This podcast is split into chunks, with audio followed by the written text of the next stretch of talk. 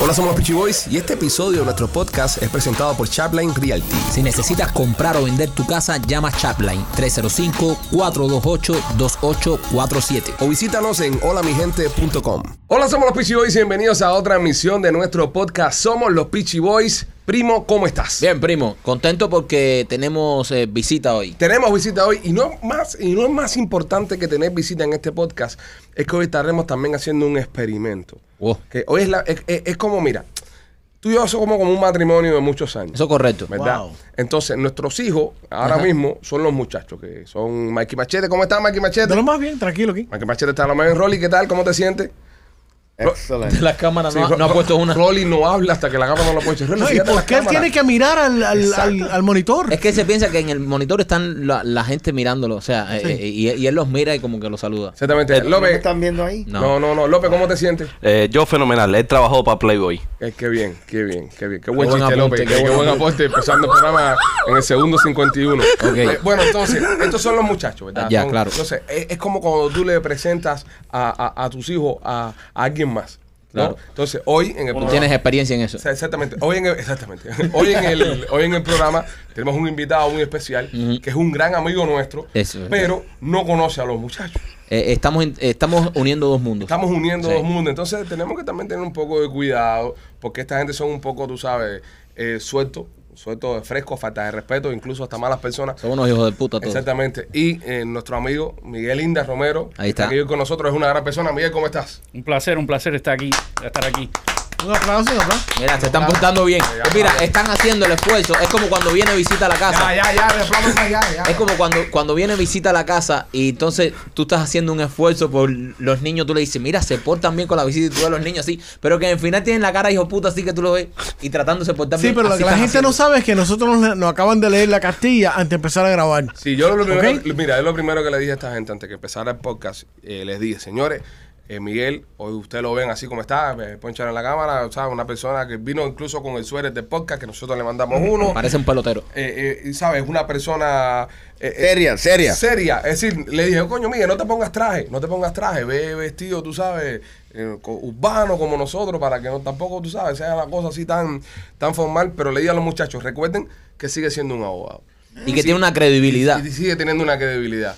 Así que por favor, les pido que durante toda la transmisión de este episodio se porten bien y, y hagan preguntas inteligentes. Sí. No, no, Eso es imposible. No, no, pero no sean tan, Eso tan cafres, no sean tan tontos. O sea, usted, ustedes saben, ustedes saben de qué mata venimos nosotros. Sí, pero. O sea, pero Sabemos lo que le estamos pidiendo, Sí, sabemos sí. que es algo difícil, pero por favor, eh, no queremos que en este show se le hagan preguntas No, sexuales al vamos- y abogado. vamos a hablar temas serios también. Sí, pero es más, la última vez que ustedes me hicieron a mí Ajá. Una pregunta y yo la respondí seriamente, me hicieron un tremendo bullying. Bueno, eso Pero tú no eres abogado. Ok, Tú no eres abogado. No, pero soy, ¿Qué cosa? Un grado- El licenciado, un, gra- un graduado. universitario. ¿Qué? Oye, el este- único. Pausa, pausa. No eres el único. Hoy, el abogado Miguel Oye, Romero este, no, no. nosotros, Ese graduado. graduó de dos escuelas, ¿correcto? Miguel. Sí, por lo menos, por lo menos dos. Sí, dos, dos. ¿De qué universidad usted se graduó? De FIU y después fui a la escuela de leyes en Orlando. Con él Siete- Orlando, siete- va. He went siete to. Mickey Mouse Law School. Ven, no, no. ¿Empiezas tú? ¿Empiezas tú? Dick, Oye, me respeta el licenciado. Pausa. Poco más respeto. Fue Por favor. Universal Studio University. Ahora, University University. Coño, men, no, no acaba de pasar ni dos minutos y ya tiraste al tipo a... Bueno, ok, dicho pero, esto. Pero, una- pero no me siento mal. En este cuarto, lo único que me siento como si estuviera en la corte con tantos criminales junto a la misma vez. Me siento cómodo, me siento bien. Estás en, tu, en en tus Sí, eh, Nada nuevo, Lo nada único que te voy a pedir es que, que no se te caiga el jabón. Miguel, Miguel. Ya empezó. Ya empezaron. Miguel, ya empezaron con los ¿Qué más comentarios para todo sexual? Todo tiene que ir siempre ahí. Bueno, ok, ya, ya, dicho ya. esto, ya vamos a hablar con Vamos, nuestro vamos a amigo. entrevistar a Miguel. Exacto. Ustedes van a estar, miren, Ustedes esténse tranquilitos. Ale López, cállate ya. No, espera. Yo puedo hacer una pregunta. calma, ¿Puedo calma, hacer- calma, yo ¿Qué quiero puedes hablar, llamar? Yo quiero hablar, yo quiero hablar, yo quiero hablar, yo quiero hablar. Espera, espera. Ustedes tenían una preocupación conmigo. Estos dos me están diciendo, oye, Rolly, contrólate, contrólate, por favor, contrólate. Y ustedes dos fiestas, eso Ellos nos empezaron. Ellos. Ok, ya, pero que ya cállense. Vamos a entrevistar a Miguel. Ustedes siéntanse libres Tranquilos. de hacer cualquier pregunta o cualquier duda que ustedes tengan a través de la entrevista. y el abogado, si quiere, se las puede responder. No tienes que responderle, Miguel, a ellos, ¿ok? Esto entre nosotros nada más. Pero si quieres, le puedes responder a ellos. No, no digo para qué eso. Pero nada, eh, Miguel, bienvenido a Somos los Pichi Boys. Muchas de las personas que están escuchando eh, esta entrevista están escuchándola, están afuera gracias a una acción que hiciste durante todo este año de, de 2021, donde logramos liberar eh, más de 432 cubanos y más de 100 familias venezolanas en estos momentos, ¿verdad? Oye, wait, wait, clap. ¿Qué es qué? ¿Pero ¿Para qué paran la entrevista para aplaudir? Bro, porque eso es tremendo éxito. Es una- Eso tre- hon- honestamente es tremendo éxito. Es No un gran to- éxito, no, hon- pero, pero vamos a seguir hablando mucho. Estamos hablando de una persona seria, ¿ok? Y una persona que ha logrado muchas cosas en su vida. Si cada vez que digamos un acontecimiento vas a parar esto para aplaudir, Lo podemos hacer, es que lo yo podemos hacer. Yo no he hecho ni pinga en mi vida. Ok, este tipo ha liberado 400 mil gente. Ok, yo le tengo que dar un fucking aplauso. Vamos a dárselo. Sí, Vamos, vamos, sí, cuatro, sí, compláceme. eh, Pero un aplauso por cada persona que salió o No, no, porque yo- va- oye, vamos a demorarnos 45 minutos haciendo aplausos entonces. Ok, así Pero está bien. eh, dale. Gracias. Rolly, por tu aporte. Miguel, ¿qué sentiste eh, liberar a todas estas personas? Yo puedo decir algo. No, en serio, ¿verdad? No, no, no. Dime, dime, Alex López. Dime. Bueno, ¿cuántas personas tú eh, has tenido algún cliente que se le ha resbalado el. se le ha resbalado el jabón en el baño y lo has tenido que Gracias, representar? No responde esa pregunta. Move on, I'm sorry. Miguel, Miguel, Miguel, no, ya en serio, hablando un poco más en serio, Alex López, apaga el micrófono, Alex López. Eh, ¿Qué sentiste con, con lograr esto, estas 432 personas? Bueno, primeramente no, no voy a coger todo el crédito por eso, porque muchos eh, ustedes eh, ayudaron muchísimo en, en que eso ocurriera. Gracias a ustedes y la plataforma de ustedes pudimos ver lo que estaba pasando en las- estas prisiones. Eh, es una satisfacción personal que te puedo decir cada vez que veo más en esta época de, Navidad y Thanksgiving y Año Nuevo y ver a estas familias reunirse y saber que fuiste parte de eso, el dinero nunca te va a compensar eso. En total hemos ido allá y los incluyo a ustedes porque ustedes han hecho live cuando yo he estado en esas prisiones. Ya llevamos nueve prisiones eh, sin cobrar un centavo. Ha sido todo por parte de nosotros. Y, siguen saliendo las personas diarias. Todos los días están saliendo personas todavía, venezolanos, nicaragüenses. eh, y nos unimos a este último programa, eh, eh, eh, proyecto para que las personas vieran que no se trataba solo de Cuba. Que no era cubano, es una, era, una, era una cosa de humanidad. de, hacer, de hacer Humanidad. justicia por esas personas. Eh, Miguel, tú sabes que siempre te hemos dicho lo, lo agradecido y lo, lo felices que estamos de, de- de ser parte de esto, de haber podido de, de estar a tu lado. Eh, cuando tú has hecho esto, eh, has viajado siempre con tus medios, no has cobrado nada.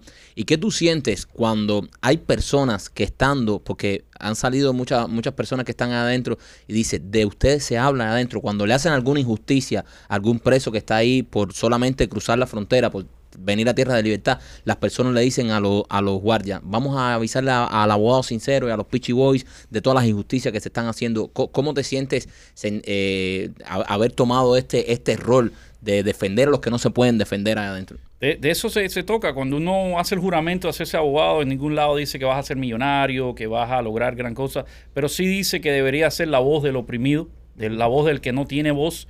Eh, y para mí ha sido un honor y si tuviera que hacerlo 100 veces lo, lo hiciera de nuevo y lo vamos a seguir haciendo. El año que viene van a seguir viniendo inmigrantes. Eh, la guerra contra las prisiones privadas hay que continuarla. Sí. Ese negocio que tienen con, con nuestros latinos, contra nuestros hispanos, que simplemente si es un delito buscar libertad, todos nosotros estuviéramos presos. Porque todos en algún momento hemos buscado libertad.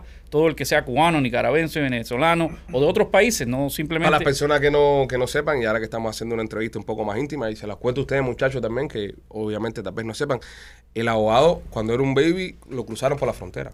Eh, Cuando era un niño, el abogado entró por la frontera ilegal. A, a los seis años de edad, eh, yo me crié, salí de Cuba de meses, eh, me crié en- con mi mamá en Costa Rica, porque mi papá, er- mi papá era preso político y eh, lo vine a conocer a los 11 años de edad.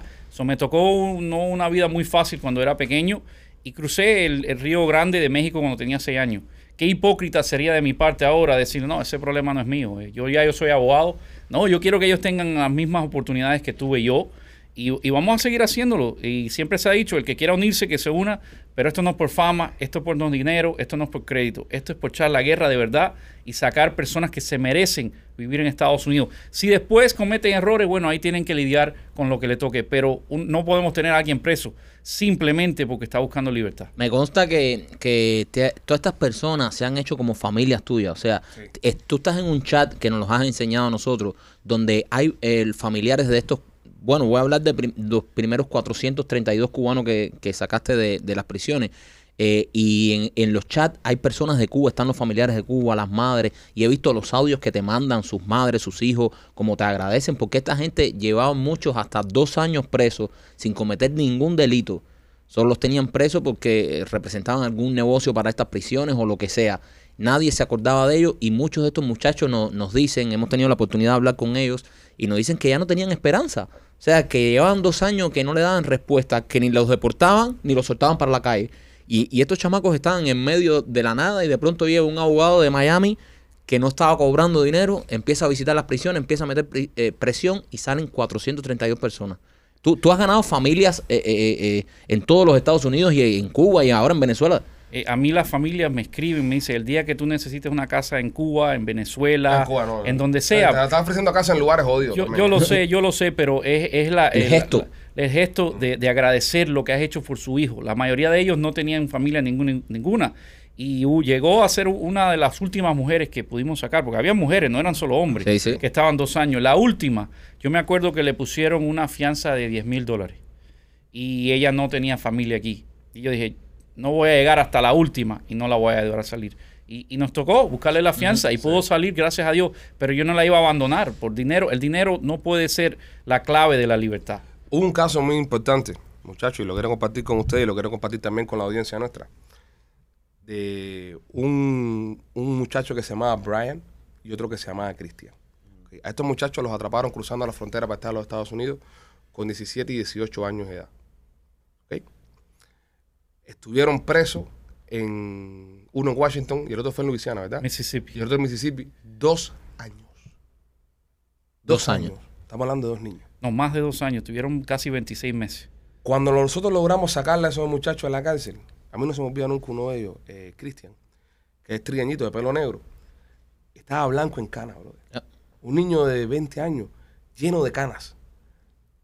Es lo que, ¿sabes? Lo que es estar preso y lo que es estar metido. La tortura psicológica no te lo puedo decir lo que... Porque mira, a veces cometes un error y te dan una sentencia. Tú sabes lo que te toca y lo que te- estás esperando. Estos muchachos no sabían si iban a estar un mes más o dos años más o tres Claro. más o mañana estaban en Cuba deportados. Es- sin cometer un delito. El único delito de esa gente fue tratar de entrar a los Estados Unidos como hemos hecho muchos de nosotros. Y entonces eh, te traen, en Cuba te van a deportar, Cuba no te acepta, entonces ellos aquí no te sueltan para la calle. Esas personas estaban en un limbo por dos años. Las leyes, eh, supuestamente no- nos enseñó Miguel que las leyes creo que por ley no pueden estar más de seis meses en una prisión. después de una orden de deportación. Después de una orden de deportación no puedes estar más de seis meses en una prisión. Hay que ha- ha- habría que deportarte o en este caso no sé sacarte para la calle. Pero no podías estar más de seis meses y llevaban dos años ahí. So Y- pregunta, eh, I'm sorry to interrupt you, um, Michael. Lo, lo que está ocurriendo en estas cárceles es que como son cárceles privadas, ellos están haciendo dinero de, de los eh, de estas personas que están en la cárcel. Bueno, el gobierno federal le paga a las prisiones por mantenerte ahí. So, ellos, el negocio de ellos es, entre más tiempo Es mantenerte un ahí. hotel. ja, Es tener, las camas llenas. El negocio de las prisiones eh, eh, privadas es tener las camas llenas. Es tremendo business. Dicen que aquí en la Florida hay siete de, de ese tipo. Eh, yo te puedo decir, sí hay, pero no es uno de los estados donde más hay. La mayoría están en Luisiana. Yo te puedo contar que en Luisiana solo fui a seis y me faltaron muchísimas eh, por ir. Y es triste. Yo quisiera eh, explicarle a las personas lo que se siente ir a visitar a alguien que ya perdió la esperanza de vivir y de salir. A Brian yo lo conocí con 20 años de edad, ya llevaba dos años adentro. Cuando él me vio ahí, los ojos como le, se le, se le, se le, estaba a punto de llorar, básicamente, y me dijo, sácame de mí, sácame de aquí, aunque sea en una bolsa muerto, pero Wow, sácame de aquí. Y yo le dije ese día, yo te voy a sacar aquí y tu vida vale más de lo que tú crees. No, señores, hubieron, hubieron cubanos que se suicidaron esperando. Ya. Hubieron cubanos que se suicidaron, hubieron cubanos que se mutilaron partes de su cuerpo. Se cortaban partes de su cuerpo y la tiraban para el medio del, del, Y- de- y- del pasillo. y lo estaban tri- desesperados. Y lo triste es la, eh, eh, las personas que no hacen algo, cuando hay una injusticia así, son tan culpables con que la- como las que están haciendo. No- nosotros, nosotros siempre decimos que nuestro de lo único que en realidad nos arrepentimos es que esos videos nos han llegado tan tarde, porque esos videos nos llegaron ya cuando muchas personas llevaban dos años. Al momento que te mandamos esos videos, tú lo viste y tú dijiste, sin pensarlo, oye, yo, yo voy para allá desinteresadamente, yo voy a ayudar a esa gente porque eso no puede estar pasando en este país. Fuiste, los ayudaste y recuerdo a- que estabas hablando ahora del caso de Brian, que cuando lo viste, ese día nos llamaste saliendo de la prisión y nos dijiste, brother, lo que acaba de ver este muchacho lo- en el rostro que le vi a este chamaco era de la derrota. Yo voy a hacer todo lo posible por sacarlo. Luego, gracias a Dios, lo sacamos a, a- a Brian a- Lo llevamos con los Marlins. y, y, les prometiste que los iba a llevar a un juego de grandes ligas y lo llevamos, eh, lo- no- Y los to- invitaste al, al juego de las grandes ligas. Todos los días me escribe y me dice mi ídolo. Él me llama mi ídolo. Sí. Y me dice, todos los días me da las gracias. La familia de él es como si fuera fam- familia mía. Eh, y vamos, estamos ahora luchando por lograrle la, residencia. Y, te, te deja, te, te da lo de, de verdad lo que la vida se trata. Lo más grande que tú le puedes dar a alguien es la esperanza. Cuando tú le das a alguien esperanza, todo es posible. Y si que hay que ir a todas las prisiones de Estados Unidos a darle esperanza a alguien, lo vamos a hacer. Porque de eso se trata. El dinero lo vas a bien y solo. El dinero no lo tienes que buscar. Cuando tú haces lo correcto, él te encuentra. Y entre más cosas buenas haces, más dinero vas a tener todavía. Y eh, a los colegas míos que, vean esta situación, que se involucre. Esta es tu oportunidad. Eh, Dios te pone oportunidades en tu vida y si lo haces lo correcto, Él se va a encargar del resto. Y algo muy interesante ahora que dice eso, que se sumen y no se sumen. Cuando nosotros estábamos en medio de esta campaña, este, no, nos quedamos solos. O sea, no, no, no había ningún influencer apoyándonos, no había ningún otro abogado apoyándonos. Éramos nosotros tres solos, tratando de liberar a todas estas personas. Pudimos lograr hacerlo, pudimos lograr liberar a estas personas. Pero, por ejemplo, hace como una semana atrás, con lo que está pasando con este muchacho eh, camionero, el cubano Roger, que tuvo, ¿sabes?, este accidente y le dieron esta sentencia ahora de 110 años que le pusieron al muchacho.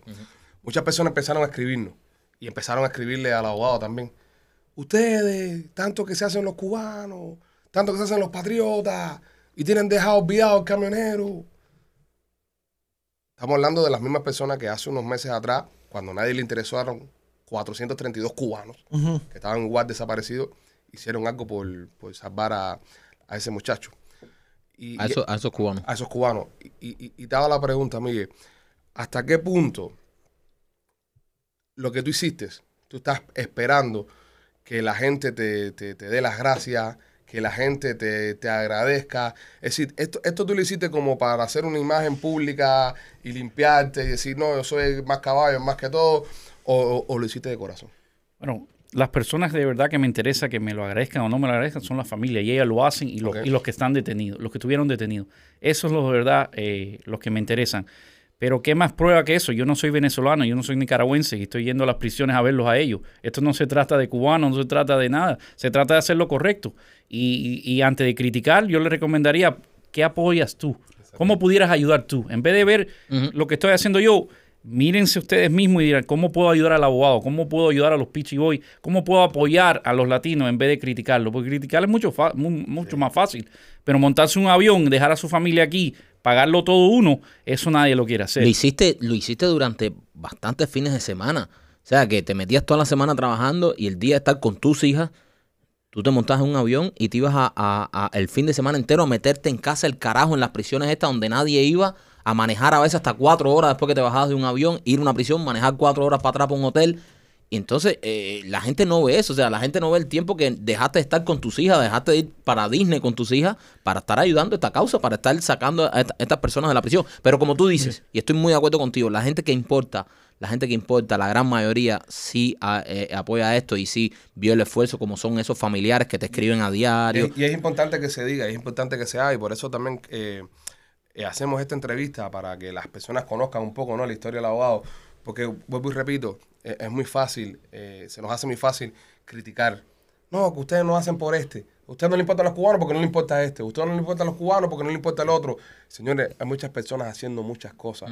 Hay muchas personas, igual que nosotros mismos, en el momento que estábamos en, en la batalla por los, por los cubanos que estaban detenidos, nunca salimos criticando ni atacando a ningún otro influencer, ni a ningún otro abogado. Que no estuviese. Porque que no estuviese, porque tal vez estaban luchando otras peleas. Eh, eh, que tú no puedes eh, salir a luchar Eso contra es eso. lo más interesante. Muchas personas critican, pero ¿cuántas personas en sí hace gestio que no te hace un beneficio directo. Exacto. ¿Tú me entiendes? Y ese es el problema, que todo el mundo critica, pero muy pocas personas hacen cualquier gestión que no te beneficia directamente. Mira, un, un ejemplo perfecto. Nosotros cuando los venezolanos empezó el problema con los venezolanos y nicaragüenses, nosotros yo podía haber dicho, yo no soy venezolano. Seguro. Que lo haga un venezolano, que lo haga un influencer venezolano, que lo haga un abogado nicaragüense. No, ¿qué hay que hacer? ¿A Que, dónde de- hay- que no. deben ver. ¿A dónde hay que ver. ir? ¿Qué hay que hacer y a dónde hay que ir? Eh, con lo mismo de- del muchacho de Colorado, yo ofrecí mi servicio. Yo no soy abogado en Colorado. Yo no puedo hacer nada por él. Eso es un problema estatal. Para yo poder hacer, tengo que sacar licencia en, en Colorado. No es lo mismo que la inmigración. Inmigración es federal. es federal, es eso se puede hacer en cualquier estado. Yo Porque ofrecí. eso mismo lo estaban criticando también. Eso mismo decían, no, pero él dice que te puede representar en cualquier parte de los Estados Unidos. ¿Por qué no representa a este muchacho? Señores, porque la inmigración es federal y esto es un caso estatal. Y no solo eso, yo no hago. eh, eh, criminalística. Al contrario, lo va a embarcar más todavía. si Eh. Yo ofrecí, yo lo que ofrecí es ir personalmente a verlo a él y decirle que estamos con él. Que el apoyo completo y que Seguro. si hay que poner dinero mañana para la defensa de él, lo vamos a hacer. Pero yo no lo puedo defender. Exacto, y, y- y qué bueno que lo aclare, eh, Miguel, que tú eh, estabas dispuesto con hablando de este muchacho de Roger eh, que tuvo el- este accidente fatal ahí- ahí en Colorado y, y el abogado, una, no puede porque no es abogado criminal de, de- de estos casos, estos, estos casos criminal, ¿no? Sí. Es un abogado cri- criminal. En primera. En segunda, eh, el abogado puede representar a cualquier persona en los Estados Unidos siempre y cuando sea un caso de inmigración, que es algo federal. Un abogado de migración, no importa en el estado que esté, te puede representar en cualquier estado porque es algo federal. Pero eh, el crimen de, de, de Roger fue algo estatal, que tiene que ser un abogado con licencia en Colorado. So, si tú eres un abogado, aunque seas criminal aquí en Miami y no tienes licencia en Colorado, no lo puedes ayudar. Además, la ley de Miami y de la Florida es totalmente diferente, a Diferente. esa. La, lo- la sentencia que él tuvo en Colorado nunca probablemente lo hubiera tenido en la Florida. Eso mismo queremos hablar, abogado. Vamos a hablar un poco, aprovechando que lo tenemos acá, eh, del caso de Roger, el, el cubano, el camionero que tuvo el accidente en Colorado, que lamentablemente terminó con la pérdida de vida de, cuatro personas. Eh, ¿Qué opciones tiene muchacho? Y para empezar, ¿le parece a usted también eh, muy severa la sentencia que se le dio? Bueno, primeramente tenemos que siempre darle las gracias a Dios y, por la pérdida y también eh, pedirle las bendiciones y la fuerza a los familiares que perdieron. No podemos perder eh, en todo esto que se perdieron cuatro vidas. Son las víctimas reales. Que son las personas, eh, podemos, todos tenemos una opinión, pero no somos las personas que no van a tener un hijo, un padre, un hermano en la mesa el día 24 y el 25. Y eso, es muy importante, que usted lo diga, y eso es una cosa que queremos dejar clara también. La sentencia de Royal es extremadamente, a, a opinión personal, ya esto es una opinión personal, me parece que un siglo y diez años es bastante tiempo, pero al menos la mamá de Royal tiene un lugar donde ir a verlo. Seguro. Correcto. Y tiene un lugar donde sentarse exactamente a comer el 24 y el día de su cumpleaños la voy a llamar y le puedo decir happy birthday. Sí. Pero estas otras cuatro personas ya y, no existen. y eso estoy de acuerdo, te digo. Eh, te digo, yo pienso que la sentencia de él fue exceso. Pero no nos podemos olvidar, por la razón que sea, que cuatro personas perdieron su vida. Tú sabes, entonces yo pienso que fue una injusticia ambos de las acciones de él y las acciones del abogado que lo estaba representando a él. Porque tú sabes que una defensa adecuado y yo no yo no quiero decir, mira, eh, él debía de recibir X sentencia, pero 110 años Es una es, locura. es una locura. Miguel, ¿por qué le dan 110 años? Porque las leyes de Colorado y el mismo juez estuvo de acuerdo que la sentencia era de- demasiado severa. ¿Y por qué Que- lo hace? que- ¿Por porque qué? hay mínimos en el estado de la- de Colorado que no le puedes dar por esos delitos que él fue encontrado culpable, hay mínimos. Y él no le puede dar menos de ese Para las personas que no entienden y, y no conocen la ley, porque hay muchos latinos y especialmente muchos cubanos que están hablando y opinando sobre el tema, ¿qué son los mínimos? Ok, por ejemplo, la- cada, cada estado establece en las leyes el Congreso de ese estado. Son los senadores y los representantes de cada estado. No estamos hablando federal, sino las leyes de la Florida se unen en marzo, votan en leyes, pasan leyes nuevas y están de acuerdo, es, es por la mayoría. Si votan a esto a favor, estuvieron a favor que hay para estos delitos, hay un mínimo que es el máximo que una persona puede recibir y el mínimo de sentencia que una persona puede recibir. Por, ejemplo, por ejemplo, si tú tienes un DUI en el estado de la Florida hay un máximo y un mínimo. El juez no tiene la discreción de darte menos de eso. La ley de Colorado no el lo juez te va a permite. juzgar entre ambos. Ambos. Y ese era el mínimo. Él le dio el mínimo. Él le dio el mínimo Por- de cargo, por cargo. Ese es el- culpable. Ok, entonces el juez le dice, por ejemplo, por tal cargo, el mínimo son, por ejemplo, 10 años, el máximo 25. Te voy a Él le dio 10. Y el problema- pero al ser 26 cargos iba acumulando. El problema es este. Y no él- pueden dar menos de eso por este- ley. Y el problema más grande es que los cargos de él se los pusieron consecutivos. Él no está sirviendo el tiempo de cada uno a la misma vez. Le ponen los cinco de este, los cinco de este, los cinco de este. Oh, y los son cinco. va acumulado, acumulado. No se lo ponen juntos. Porque si se lo llegan a poner juntos, no es tanto tiempo. Ok, porque esa es otra manera de juzgar. Por ejemplo, te dicen cinco cargos y los cinco los cumples juntos. Correcto. Y entonces ya, por ejemplo, si son de 10 años cada uno, en vez de 50, metes 10 y cumples los cinco cargos. Correcto, Pero en este caso eh, son acumulativos. Son Consecutivos. 10 más 10 más 10 más... Oh, ya. Ya Ahí es donde usted cree que puede estar el escape, entonces, de la reducción de la sentencia. Sí, que, le empiecen a, a- a ajustar algunos Acumular. Que los bueno, bueno, juntos. y acuérdate que tenemos algo que si se puede lograr, él sale mañana de... de- cargos. de- Un mistrial. No, él está, ellos están poniéndole presión al gobernador del estado de Colorado. Ajá. Si el gobernador del estado de Colorado que ha dicho que va, a bu- va a mirar el caso a, a ver cómo está, cómo fue la sentencia, si estu- y si él lo perdona, es hombre libre mañana. Ok. Como un pardon. Es un pardon, pero acuérdate que tiene que ser el gobernador porque es un caso estatal. Estatal. Si llega a ser federal, tiene que ir a Biden. El a- presidente. Que eso es casi imposible lograrlo. Es muy difícil. Pero con toda la presión que hay en Colorado, hay protestas. Creo que mañana hay una protesta inmensa. La mamá de él eh, organizó un grupo y va a haber una protesta inmensa delante del Capitolio en Colorado. Hay mucha presión actual, actualmente. Hay personas de, de nombre. Eh, hoy se han visto en Instagram varias personas con influencia Kim Kardashian estuvo comentando el que otro ya es abogada. Ya es abogada. Ya es abogada. So, So, Kim ella- Kardashian y usted tienen el mismo nivel intelectual. Not really. no, yo creo Ok, machete los dos. ella, claro. ella tiene más. Eh, lo, Tiene más followers on Instagram, definitely. lo que yo estoy viendo es que, eh, como esta es una situación estatal, regardless, afuera de lo que suceda con este, con este chamaco, vamos a decir que mañana el, el- el gobernador le dice, oye, vamos a, a- a soltarte, esto fue una locura. De todas maneras, tienen que hacer algo para cambiar esas leyes estatales. No estamos hablando de leyes locales, ni de ciudad, ni de, ni de condado. Es una ley estatal. Hay una cosa que a mí me preocupa también en eso. Este, y lamentablemente, obviamente, pues, puede ser un comentario que, que nos agrade mucho, ¿no? Pero coño, ¿y las cuatro familias muertas?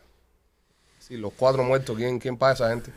Pero bueno, tam- también... Ponte que no fue Roger, ponte que la compañía de los camiones de Roger tenía los frenos de los Exacto. camiones malos y porque los frenos estaban malos y Roger, Negligencia. O, o Roger no recibió el entrenamiento necesario. Ah, Cairo, pero hay cuatro muertos, esos cuatro muertos, alguien tiene que pagarle a esa gente. Negligencia, negligencia. Porque número uno, número uno, aunque a Roger le metan 700 años, ninguno de los cuatro va a revivir. Te voy a garantizar, eso. Alex, te voy a garantizar que la compañía que contrató a Roger tiene un seguro y, y lamentablemente en sí la única recompensa que puede ver es monetaria. Sí, sí, En- lamentablemente. no, lamentablemente. Lamentablemente. Porque tú sabes que, al fin y al cabo, si le ponen al tipo di- 110 años, ¿ok?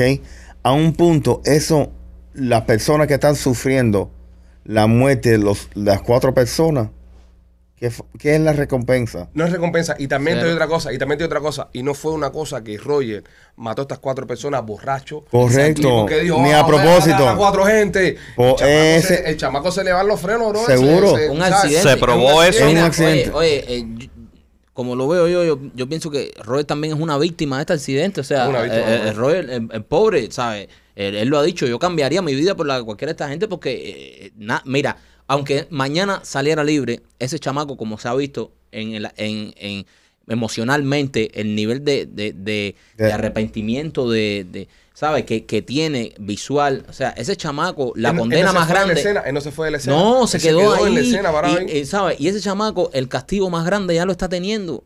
Teniendo que vivir con eso toda la vida, de que por un accidente eh, mató a cuatro personas, aunque no fue su intención. Entre ellos un joven hispano de 24 años. Un chico Ahora- mexicano de 24 años es una de las víctimas. Pero, me, eh, me- eh, me gustaría preguntarles a ustedes Ajá. si ustedes eh, les gustaría que el juez, los jueces en general, federal, estatal, tuvieran toda la autoridad de poner la sentencia que ellos piensan que es justa. No. Porque En, A mí algu- no. en algunos, en esta situación a lo mejor ayudaría, pero mí en no. otras A mí no. lo mejor no. A mí me gustaría, a mí me gusta que se sigan las leyes por las cuales todo el mundo votó, todo el mundo se puso de acuerdo y todo Pero el mundo está No. que no son, no son Sí. que todos votamos. Eso es en, la, eh, en el Congreso Pero del que- Estado, Pero nosotros elegimos quién está sentado ahí. tu representante. Exactamente. pero- Uno o dos. que- pero que votamos por zona. él. Hubo una democracia para que se. No, no, porque si ponemos todo en las manos de un juez, bro, te toca un de puta que no le gustan los, los- los latinos, o no le gustan No, los no, cubanos, o no le gustan los gordos, y te embarcas. No, y, y también, y también puede pasar. hay que, revisar, hay que revisar los mínimos no, estos que son ridículos. Exacto, y también puede pasar que te toca un juez que se puede vender o se puede comprar y ya es muy difícil comprar la ley, Claro, es muy claro. difícil comprar lo que ya lo Pero- que hay que tratar pero- de evitar pero son tú- los- tú- los- si- los mínimos estos ridículos. Si la ley Sí. depende de una sola persona, como le interpreta esa sola persona, ahí Una- puede pasar cualquier cosa. Pero- Exacto. Tú sabes que, mira, y, y te digo, y, y es tremenda pregunta que tú hiciste. Tú sabes, porque si lamentablemente, Dios no quiera, tú eres la víctima, tú eres la persona que te quedas vivo de estas cuatro personas que fallecieron, tú quieres los 110 años. Y eso es la realidad del humano. ¿Ok? Pero si eres la persona que lamentablemente eres el padre o la madre de que estaba manejando, tú quieres misericordia. Claro, no, no. ¿Tú me entiendes?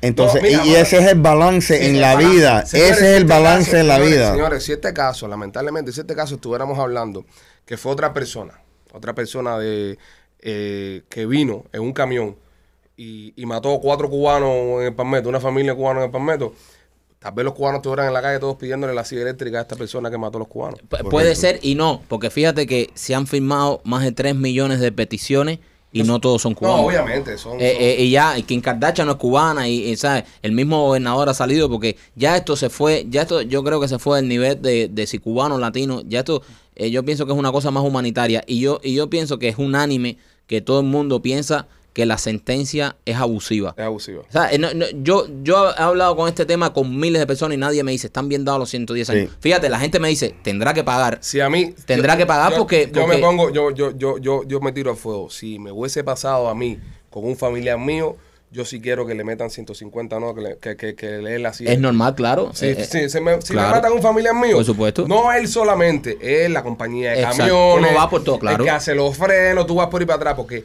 Pero eh, de- hay déjame- que entender el dolor también de esa Pero familia. déjame ¿eh? preguntarte, Ale, si tú estás el día de la corte y la familia tuvo el derecho de testificar antes Mm. de la sentencia, si tú vas a testificar y traen los niños de él.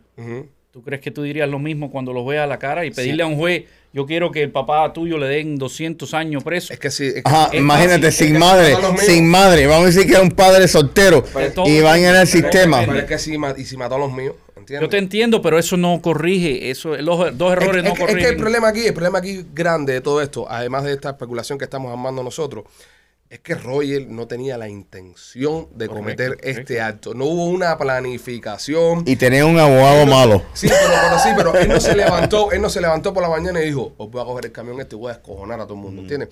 Esto fue un accidente, ¿entiendes? Esto fue un accidente lo que le pasó a este muchacho. Es decir, eh, eh, hay más responsables que Roger, para mí hay más responsables que Roger. Y si los frenos del camión le fallaron, ¿quién chequeó esos frenos? ¿Quién hacía el, el, quién era el responsable de que los frenos del camión estuvieran buenos? ¿Quién le aprobó la licencia? ¿Quién le aprobó la licencia? Eso. ¿Quién le aprobó la licencia? Porque dicen, no, el tipo no estaba clasificado para manejar. ¿Quién le dio la licencia No, entonces? no, ¿y quién lo mandó ¿Quién lo puso en esa situación? ¿Quién lo mandó a Colorado a hacer ese, ese viaje que nunca ha ido a Colorado? Eso hay 20 ¿Ustedes han manejado en Colorado? Sí. Es No, yo no en horrible. Colorado, pero he manejado en montaña. Es Oye, horrible, es horrible. No, no, es Colorado específicamente en el, en, en el invierno es algo serio. Bueno, esto no pasó en el invierno, que es algo Pero de- déjeme preguntar, y, y hay que aclarar una cosa.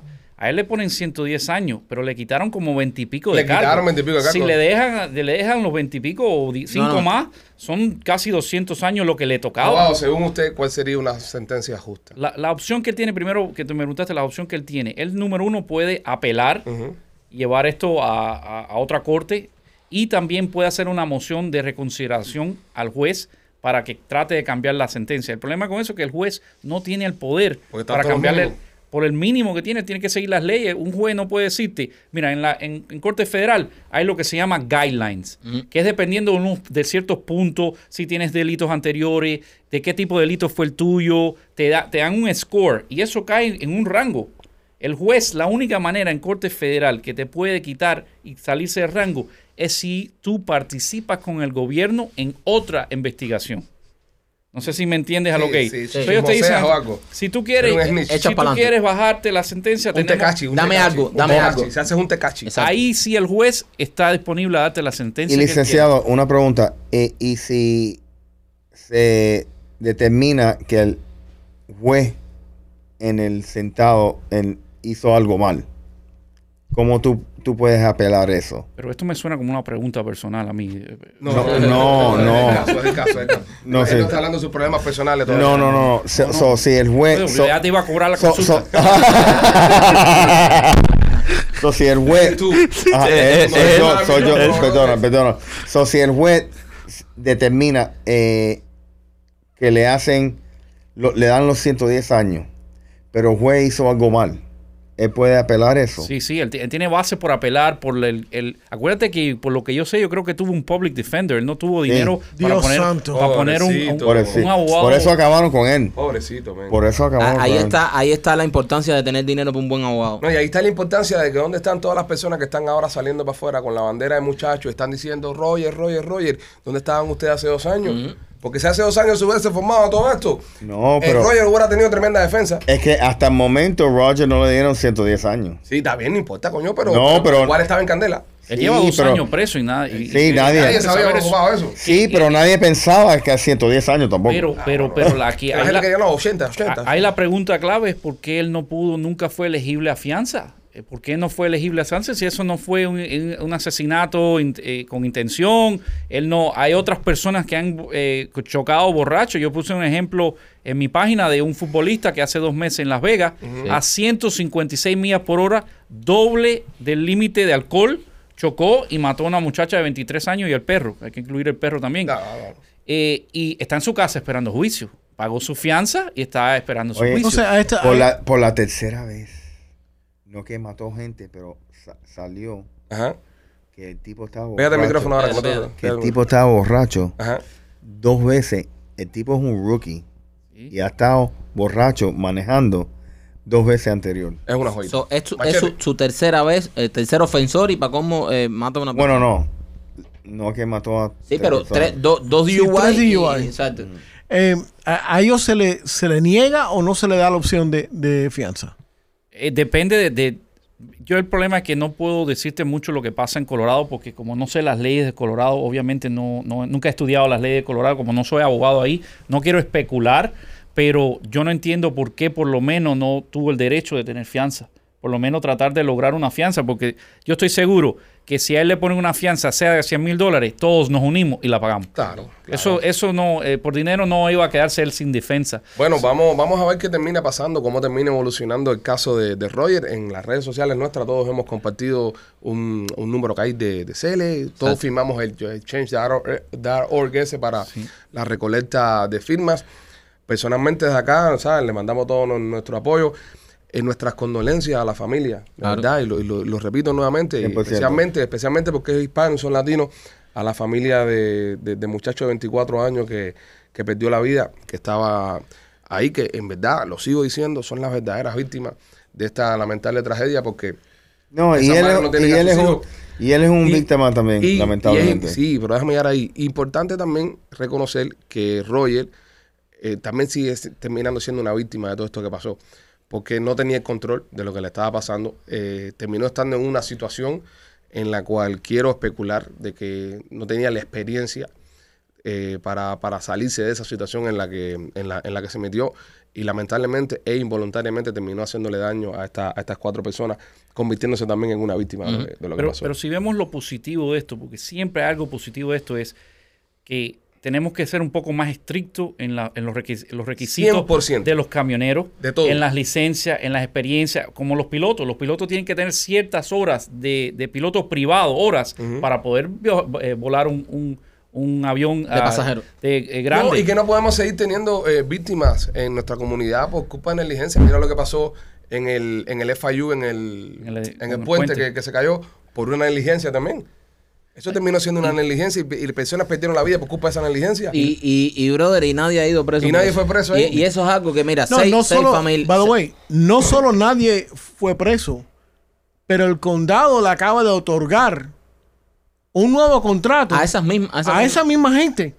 Esto- eso, eso, eso, eh, yo no entiendo, yo no entiendo Oye, cómo, cómo eso puede pasar. Y otra cosa, corre. y otra cosa, y yo sé que lo que voy a decir es bien impopular, pero Habla, pégate más, Rolly. y en las defensas de todo el mundo, porque las defensas tienen que ser, si tú eres un millonario, la defensa cuando tú te estás enfrentando a la corte tiene que ser diferente y por qué tiene que ver personas que tú que buscar un abogado sin experiencia. Tú sabes, Sí, porque lamentable, eh, yo sé, pero eh, parte del sistema, pero abogado público tiene que, Sí, tiene pero que hacer sus horas, tiene que hacer su trabajo. lamentablemente, lamentablemente no es justo. No, no. Mismo crimen, tienes mucho dinero y no tienes dinero y la defensa Eh, Rolly, pero la vida no es justa, Rolly, Pero mira, tampoco. lo, ahí con lo que es el defensor público, a defensa de ellos, no es que sea malo Ajá. o no tenga, es que son demasiados casos. La mayoría de las personas no tienen dinero. Entonces tú eres el abogado de 200 personas. Exacto. ¿Cómo tú le puedes dedicar el tiempo que se merece cada caso si tú tienes en un día seis juicios? Al menos le da un abogado. Al menos Sí. tiene un abogado. Ahora, lo otro positivo que va a salir de esto es que está llamando la atención a este problema de los mínimos. So, si, algo positivo podemos ver de esto es que, número uno, hay que levantar lo- las regulaciones y las, estri- la- la- las reglas para los camioneros. Y número dos, que tenemos un problema de justicia en Estados Unidos con los, con los mandatorios. Deben, a- los mandatorios no deben, ex- no deben existir.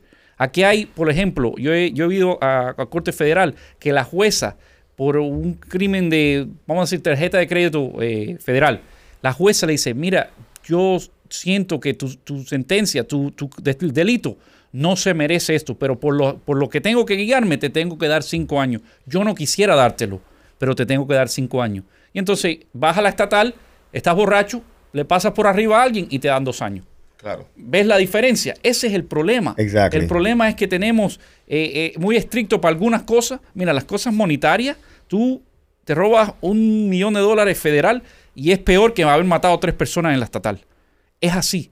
Y acuérdate que la diferencia en el estatal es que el, el- el abogado y el fiscal pueden llegar a un acuerdo y decirle al juez, mira, estamos de acuerdo y el juez no se mete. Pero en la federal, el juez es el que dicta. Por ejemplo, tú le puedes decir, el fiscal le puede decir al juez, mira, juez, yo pienso que del guideline yo creo que le debemos dar el mínimo. Y el juez le puede decir, no, yo le voy a dar el máximo. Él tiene el derecho a hacer eso. Esa es la diferencia entre la federal y la estatal. En la estatal tú tienes mucha más posibilidad de llegar a un acuerdo, de tratar de resolver probatoria, cosas así. La federal, pero acuérdate, los cargos federales son mucho más, tienen más eh, dinero, más eh, agentes, los agentes están más preparados, son saben, cuando, Pero- ven- cuando los federales vienen por ti, ya tienen el caso completo. Pero licenciado, entonces, en- entonces influye más en el estatal tener un abogado mejor. Creo, creo que en ambos lados. En sí. donde sea, influye En donde sea. En No, sea. pero si es federal, como tú sabes, como yo lo como yo tengo entendido, que el 98%, los, todos los cargos federales van en convicciones.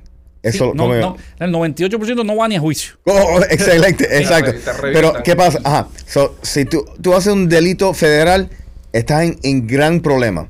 Pero en lo estatal, como este muchacho, influye mucho el abogado. Claro. Yep. Y eso, y eso, lo que te digo, eh, y yo sé lo de, lo, lo de, tú sabes, el, el, el, el abogado público, tú sabes, pero que tiene muchos, muchos casos, pero yo pienso que eso es la injusticia. Que si, si tú no tienes representación buena, te pasa estos cargos de 110 Todos- años. Todos, todos podemos decir, yo creo que todos estamos de acuerdo, que si pensamos que este, este delito llega a pasar en otro estado, Correcto. aquí en la Florida, que él probablemente no coja 110 años. ¿Cuánto le hubiesen dado, abogado? Es especular, eh, tú sabes, no, no quisiera que algún familiar de esta persona diga, mira, el abogado cree que mi- la vida de mi hijo vale tanto. Exacto. Ese es el problema con decir, no, yo creo que 20 años es correcto. Entonces tú le estás dando 5 por cada vida, tú, tú le estás poniendo 5 años de valor a una vida. Correcto. Entonces, eso es un poco eh, Es ofensivo. ofensivo. Sí, sí, no, Bueno, no responde a esa pregunta. Puede contestar la mía. Ofensivo. Oye, eh, ya antes, antes de terminar, pasó algo esta semana también en la ciudad de Miami, está esto súper caliente, donde eh, hubo un altercado en el aeropuerto internacional de Miami. Se ven unas imágenes que hay un muchacho que está discutiendo con un oficial de la policía, están conversando, o puede ser, aparentemente estaban discutiendo. El muchacho aparentemente agarra al oficial por, por la mano y el oficial le mete un bofetón o un piñazo y se forma una trifulca ahí del carajo y se van presos todo el mundo. ¿Quién tiene la culpa ahí? Mira, obviamente eh, tú no tienes el derecho de tocar a ningún oficial, de ninguna manera. Se, Eso con- no- se considera esto un asalto. A la vez que tocas a una eso persona. se llama un battery on, on un police officer. Eso en nin- ningún momento ni lo puedes tocar a ninguna persona, no solo a un O oficial. sea, tú no le puedes hacer así a nadie. ¿ves? Ya eso es ofensivo para mí. eh, eh, lo estoy asaltando. Sí, cuidado. Tres veces ya. Dale, Beetlejuice, Beetlejuice, Eh, Beetlejuice. eh, y entonces, vamos a hablar eso claro. Eh, tú no puedes provocar a un oficial. Tú le puedes hacer un- decir a un oficial mil cosas si tú quieres. Pasó un incidente hace un par de años. ¿Hasta dónde llega el freedom of speech cuando tú le estás diciendo cosas a un policía? Que no lo estamos bueno. eh, recomendando. ¿eh? Exacto, no estamos No, preguntando tú, para. tienes, tú tienes el derecho de decirle lo que tú quieras, básicamente, sin, tú sabes, Sin amenaza- amenazarlo. amenazarlo, te voy a quitar la pistola o, o ir a un lugar y, y, tú sabes, el freedom of speech está limitado. Tú No le puedes mentar la madre En no el avión nada. tú no puedes decir ciertas cosas, y tú sabes. O tú le es- puedes mentar la madre a un policía y no pasa nada. Sí, debería. El, el problema es que a veces, tristemente, eh, los policías a veces eh, dejan que su, su opinión personal y su coraje en el momento no lo haga razonar. Claro, El claro. profesional en este caso era él. Porque yo son no creo- humanos, son humanos. Yo No, entiendo. y no debe tener por qué estarle mentando la madre a la policía tampoco. Exacto. Eso pasó hace poco en un aeropuerto, ¿te acuerdas? Eh, había una señora afri, afri- Afroamericana. americana, que provocó un policía Y el y el policía le dio una un galleta. Eso está, eh, aunque te digan lo que te digan, tú tienes que ser un profesional. A nosotros nos ha tocado ir afuera y alguien te dice, oye, que tú eres un pesado, Sí. que ya, tú tienes que saber ser el profesional aquí. Yo creo que él, Le damos un bofetón, pero con profesionalismo. Con profesionalismo. Ah, no. Sí, sí, sin- tú chequeas primero que nadie esté grabando. Eh, eh, lo primero fue eh, que la manera que reaccionó no creo que era la más profesional y no creo que el entrenamiento que ellos reciben, esa es la manera justificada de, de tratar, y más en un aeropuerto que es un, un lugar federal, donde hay eh, tantas personas involucradas, había un niño en el medio, Eh, después él saca una pistola, yo no sé por qué no sacó un taser mejor, algo, tú sabes, a pro- No, no, de- Escaló rápido eso, eso ¿Qué- escaló pero rápido. ¿qué, qué, qué, qué, mm, qué es lo, lo, lo, lo justo o lo, lo adecuado que debió haber este, este policía? Porque yo he leído muchos comentarios en las redes Virarle su manito y arrestarlo. Arre- Ok, arrestarlo. porque yo, yo he visto eh, muchos, eh, muchas opiniones divididas en las redes sociales. He visto opiniones que dicen, sí, pero él lo atacó primero al policía y otras personas, por supuesto, diciendo que es abuso de poder de policía que no tenía que haber eh, respondido así. O sea, legalmente, an- si llevamos al policía a una corte a este muchacho, el policía puede decir, a mí me agarraron y yo me sentí asaltado y, y pueden, eh, o sea, no ponerle cargos al policía. Eso puede pasar. Sí, sí, sí puede, sí puede ocurrir, pero no sé, cuando ellos vean, cuando el departamento de policía vea el video y todo lo ocurrió después de ese incidente, le van a decir, yo, tú sabes, esto yo no creo que está tan justificado. Después en la pelea se ve que el hombre eh, sí le da al policía. Sí, ahí sí le cuando, da. Pero ya después cuando le da tenía en el cuello, so él puede tener problemas ahí porque ah, le diste a un oficial de la ley eso para ellos es sagrado. El, el oficial de la ley te puede agarrar por cuello. Sí, sí, él, ¿Ah, sí? va- él puede justificar que tú estás eh, eh, re- Fuera de control. Estás resistiendo. Le van a poner un cargo de Resistiendo arresto. Eso es número uno. Le van a poner que lesionó o trató de lesionar a un policía que incorrectamente, sin su consentimiento, eso seguro va a venir. Y probablemente hasta sea, no sé si llega a cargos federales, no lo creo, pero, se llevaron, un lugar federal, ¿no? se llevaron a otro, a otro muchacho, parece que lo trató de defender a él también. Y Arrestaron a dos. y es, y es- y es- Él y y es- otra y es persona. triste, mira, porque eh, por lo que sé era un viaje que era para Cuba. Sí. La frustración viene de que cancelaron el vuelo. Y el policía no tiene nada que ver con eso. Nada justifica, nada justifica. A mí, no sabemos el trasfondo de la historia, Exacto. no sabemos qué tiempo, porque para que una persona saque un teléfono y se ponga a grabar una bronca en un aeropuerto, es que la cosa estaba caliente. ya. Hace rato. Entonces estaban grabando para el chisme. Eso no sabemos, antes de llegar a ese momento, ¿Cuándo empezó? ¿y qué se decían? Y, si- y había un rigging ran y una cosa, una tiradera, ese policía le dijo, tú no veas, y se formó toda esa chusmería, ¿no? Sí, y que habían dos policías, habían dos policías y ya quiere decir que ahí había problemas de algún tipo. Pero lo, lo, lo que yo veo encuentro muy feo, yo personalmente encuentro muy feo, es el bofetón que le da el policía al muchacho. Porque siendo oficial de la ley, conociendo y siendo un profesional, me aguantaste por la mano, brother, me viro, te viro la mano para el lado y te pongo las esposas. Ya. Ya, ahora, si tú ahí no te dejas, ahí está justificado, yo te tengo que tirar para el piso y amarrarte. Si yo te Y- viro la y- mano para ponerte y a- la esposa y tú te pones medio queso, te puedo meter hasta Ok, coño. pero una Y a pregunta. esta, y a esta hora- a, a esta altura, porque yo empiezo a ver el video cuando estaba el muchacho en, en el carrito ahí que se fue. Sí. Ese muchacho ya estando ahí, no- ¿estaba bajo arresto o el policía lo iba a arrestar? Porque a lo mejor... eh, Si eh, está bajo arresto, está- tiene que estar esposado. Y lo que no entiendo que el carrito, porque él está arriba el carrito. Exacto, por eso es lo que Pues no... el niño se estaba subiendo en el carrito. Lo secuestró. Y él se sube en el carrito. Digo, el, animal no ha dicho nada, entonces dice que lo Se lo secuestró. Yo, yo creo que se sube en el carrito como para llamarle, la, o sea, como llamar al, al oficial que se estaba yendo. Por eso es que él pone el pie detrás del carrito. Y cuando se está dando, la alta por la mano, porque parece que le quiere decir algo, el oficial. Sí, pero de no mala forma se lo dijo. Oye, sí, oye, sí, oye, sí, oye. no, no, no había buenos modales, no Sí. había buenos modales. Una cosa que tú le digas oficial, algo así anormal, no, se ve que como No, que está... lo. Ah. Vamos a decirlo claro, es- es, ¿sabes? yo no tengo por qué estarme aguantando, ¿sabes? tú no tienes por qué estarme tocando, no me tienes que tocar, ¿entiendes? El policía, para mí, estaba en su ley hasta el momento que le mete el bofetón ese chusma que le metió, para mí, mi opinión personal. Yo pienso Pero, que tenía... pero ¿qué pasa si el oficial, Ajá. ok, esa mañana, y esto, que ustedes hablan esta cosa bien frío. Pégate, la, pégate, coño. La, la mujer lo estaba volviendo loco Ajá. ese día. Y entonces, ¿qué pasa? Todo el mundo tiene un Que no día sea malo. policía, que trabaje en Pero- que no tiene. No, que pero. trabaja en. Ese es Ronnie, el problema. eh, aquí todos hemos venido a trabajar y a hacer el show con problemas. Exactamente. Y yo no puedo Sí. traer mis problemas aquí. eh, No, no, hay Michael, Michael. No, pero eso es bien vamos a hablar fácil. claro, si vamos a venir a, a- si la mujer, si por dar, por la mujer, la mujer tenernos locos, hay que estuviéramos dando galletas todos los días. Yo sé. Eso es verdad. yo- no, pero. piñazo con todos pero. ¿qué verdad. pasa? Imagínate, el tipo estaba hasta aquí. No, Rolly, pero No, eso, no, mira, tú tienes que ser un profesional. Y es lo que dice Ale. Si no, vete a trabajar para un Publix o, o para una donde no tenga eh, eh, eh, que, que, que, impar- que- que impartir la ley. O sea, si tú eres un profesional y te tienen loco en tu casa, bueno, brother, aguanta presión, que tú quisiste ser policía. Para Pero- cobrar el cheque cuando viene la quincena, Y sí eres profesional. así. Coño, eso es fácil de decir. No, pero es fácil de decir. El No, problema- no, no. Mira, yo nunca he entendido que un profesional no haga su trabajo porque tiene otros problemas. Yo entiendo que las personas tengamos problemas y eso, pero si nosotros tenemos un problema y no estamos de ánimo para hacer el show, nosotros llamamos y decimos, hey guys, no puedo hacer el show hoy, tengo problemas. Pero la vez que tú decides ir a tu trabajo Pero. y, y- y- y ser un profesional, tú tienes que aguantar. Y más si eres un policía que tienes el- el- la, eh, el- el- la preparación y el sabes y te, sabes Te entrenan y te entrenan. Piensa, para- y sabes que tu trabajo es aplacar las cosas porque ese es tu Eh, trabajo. Eso es un entrenamiento perfecto, exactamente. Lo, la circunstancia de ellos es bien diferente. Tú sabes, lamentablemente, ¿y qué pasa con todas estas situaciones donde todo el mundo critica, ay, fue un exceso de, fu- de fuerza? ¿Ok? Pero tú sabes qué? Muchas personas no, eh, ustedes como comediantes, no lo ponen en una posición, bueno, si tú haces la decisión mala aquí, te van a matar. Sí, no, no, no, pero... Y tú sabes qué, y, y, y, y el punto de cabo, el tipo está ahí enfrente de 40 gente, lo agarran por la mano. Tienen que arrestarlo, Rolly, ya, y se hizo Perf- el trabajo. Rolly, yo te- perfecto. Yo, tengo muchos amigos Fíjate que somos los primeros que estamos diciendo, porque número uno, le tenemos tremendo aprecio a la policía y, y siempre hemos tenido una relación con la policía.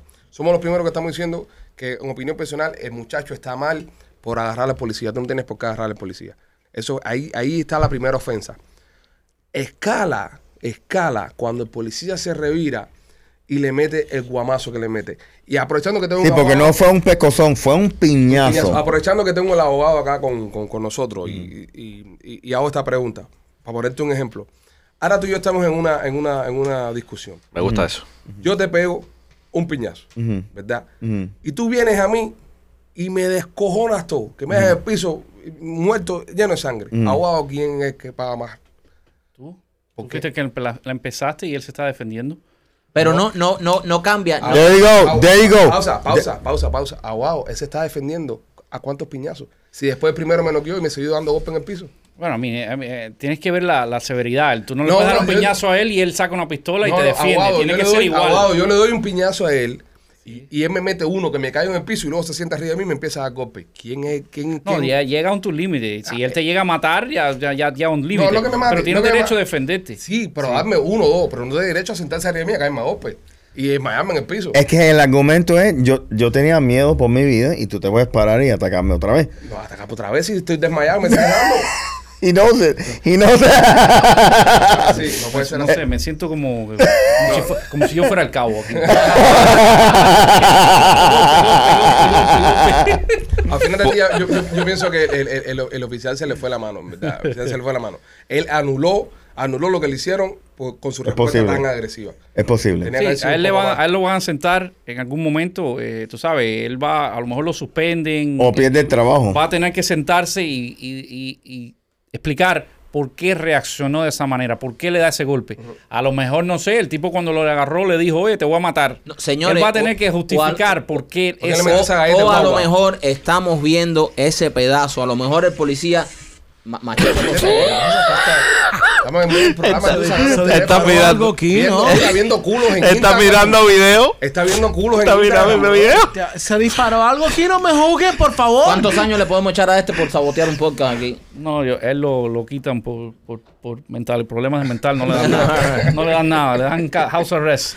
Yo tengo una Eh, pregunta, ¿eh? Yo creo que se Eh, confundió eh, para el carajo. eh, Eh, eh, yo tengo- una pregunta. El productor del programa que está Eh, viendo eh, culos en Instagram. No sé si te pasa que estoy haciendo este show con ¿por tantos qué, sonidos ¿por qué ustedes automáticamente piensan que yo estoy viendo pornografía? Es lo que vimos, se, se vio aquí. No, se vio nada. pornografía, un culito de Instagram Yo que estaba, estaba bailando ahí. viendo. A But mí, we have a a mí me las professional cosas de la cocina, bro. ¿Qué cocina era una mujer bailando una canción de Omega? ¿Qué cosa que es? No, No, la- era una mujer en la cocina, yo lo Habla vi. con mi amiga, abogado. Bueno, nada, Bueno, ma- señor. si, si la jefa estaba buena, por lo menos compártela en el chat.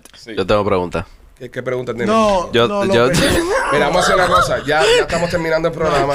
Este, Por eso. Antes que el abogado se vaya, cada uno le puede hacer una pregunta legal, tal vez no sea personal o por un amigo. Una pregunta legal de parte de un amigo, ¿ok? Un amigo. Aprovechar lo que lo tenemos acá y no nos va a cobrar nada, ¿ok? So, eh, podemos empezar por Mikey Machete. No, ¿por qué yo?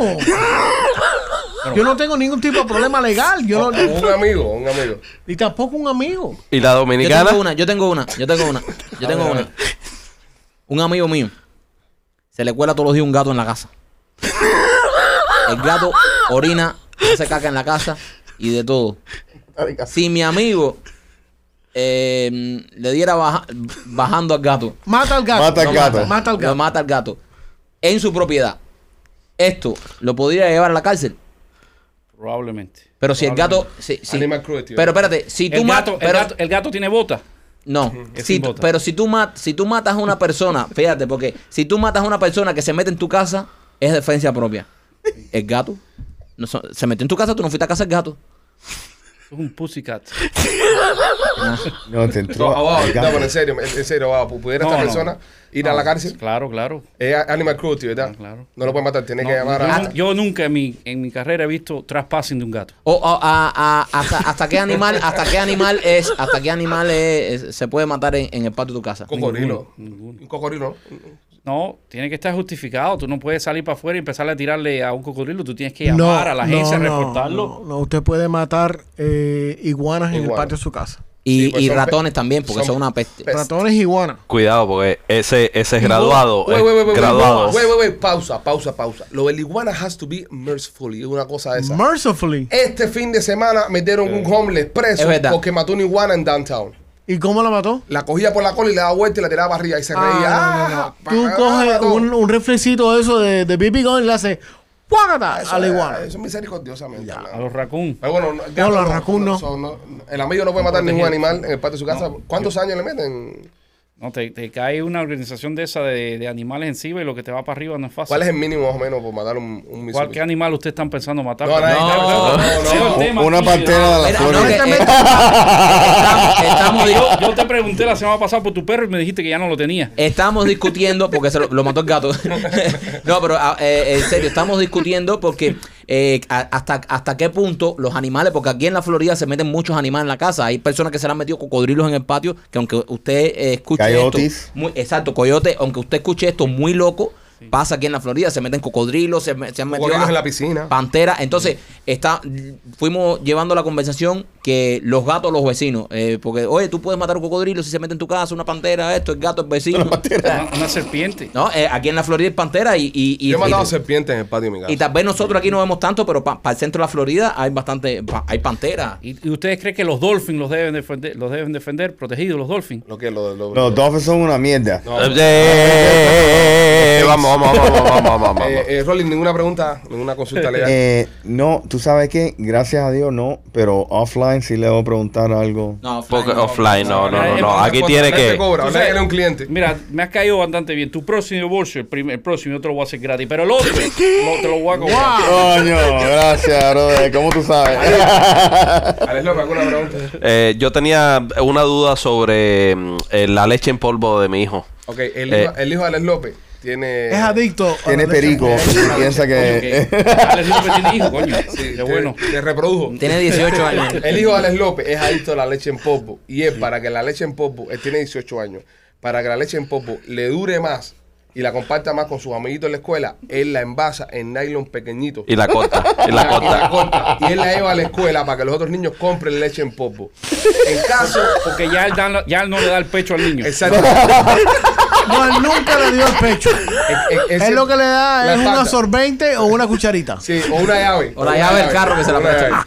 En caso que en la escuela del niño Alex López lo, lo, lo atrapen vendiéndole leche en polvo a otros niños, ¿cuál es el mínimo que le puede caer arriba? Sí, depende del polvo, qué tipo de polvo sea. De la en polvo, calidad del leche en polvo. polvo. Es leche en polvo. Está sospechoso, está sospechoso eso. está- está- ¿Cuál es el mínimo por tráfico de leche en polvo ahora en Miami ahora mismo? Ah, nada, no, a lo mejor si usted busca un abogado bueno, le da probatoria, un año, dos años, a lo mejor preso dos años. Pues nada, Miguel, eh, te queremos dar las gracias, te queremos dar las gracias por haber pasado por acá, por Somos los Peachy Boys, a las personas también que, que están mirando, muchas personas que están escuchando este, este programa, eh, que necesiten una consulta legal, que necesiten, que tengan un problema de inmigración, que necesiten un buen abogado. ¿Cuál es tu número, Miguel? ¿A dónde te pueden llamar? 305-456-5105, de nuevo, 305-456-5105 o abogadosincero.com.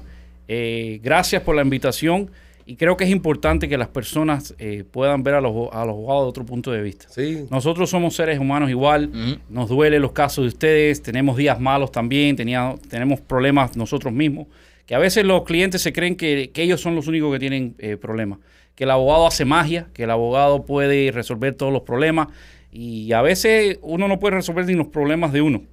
Y te toca, tu trabajo es resolverle los problemas a los demás y a veces es difícil cuando no puedes resolver los tuyos. Eh, que vean a, a todas las carreras de una manera de humana, humana, que eh, no todo se puede resolver en la vida, a los, ningún médico quiere que se le mueran todos los, pacientes, pero a veces no hay nada que hacer. Y, es bueno que la- las personas vean este, este, este lado de los abogados, que somos personas iguales, que sí pudimos estudiar y muy importante los abogados que traten a las personas como si fueran personas. Porque muchas veces los abogados se creen que porque tuvieron la oportunidad de estudiar o porque son abogados son mejores que nadie.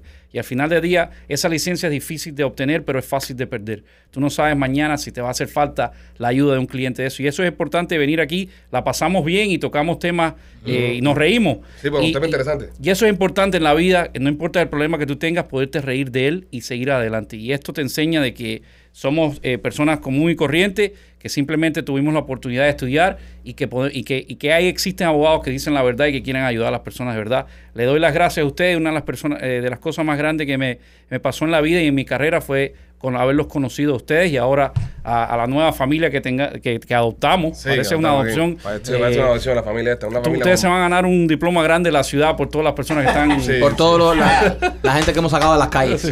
Bueno, nada, señores, somos los Peachy Boys, los queremos mucho, ya lo saben. Pueden escuchar este podcast en todas las plataformas de podcast alrededor del mundo. Estamos en Apple ah, Podcast, estamos también en Spotify. Nos encuentra como somos los Peachy Boys. Los queremos mucho, cuídense, pórtense bien. Abajo quien tú sabes.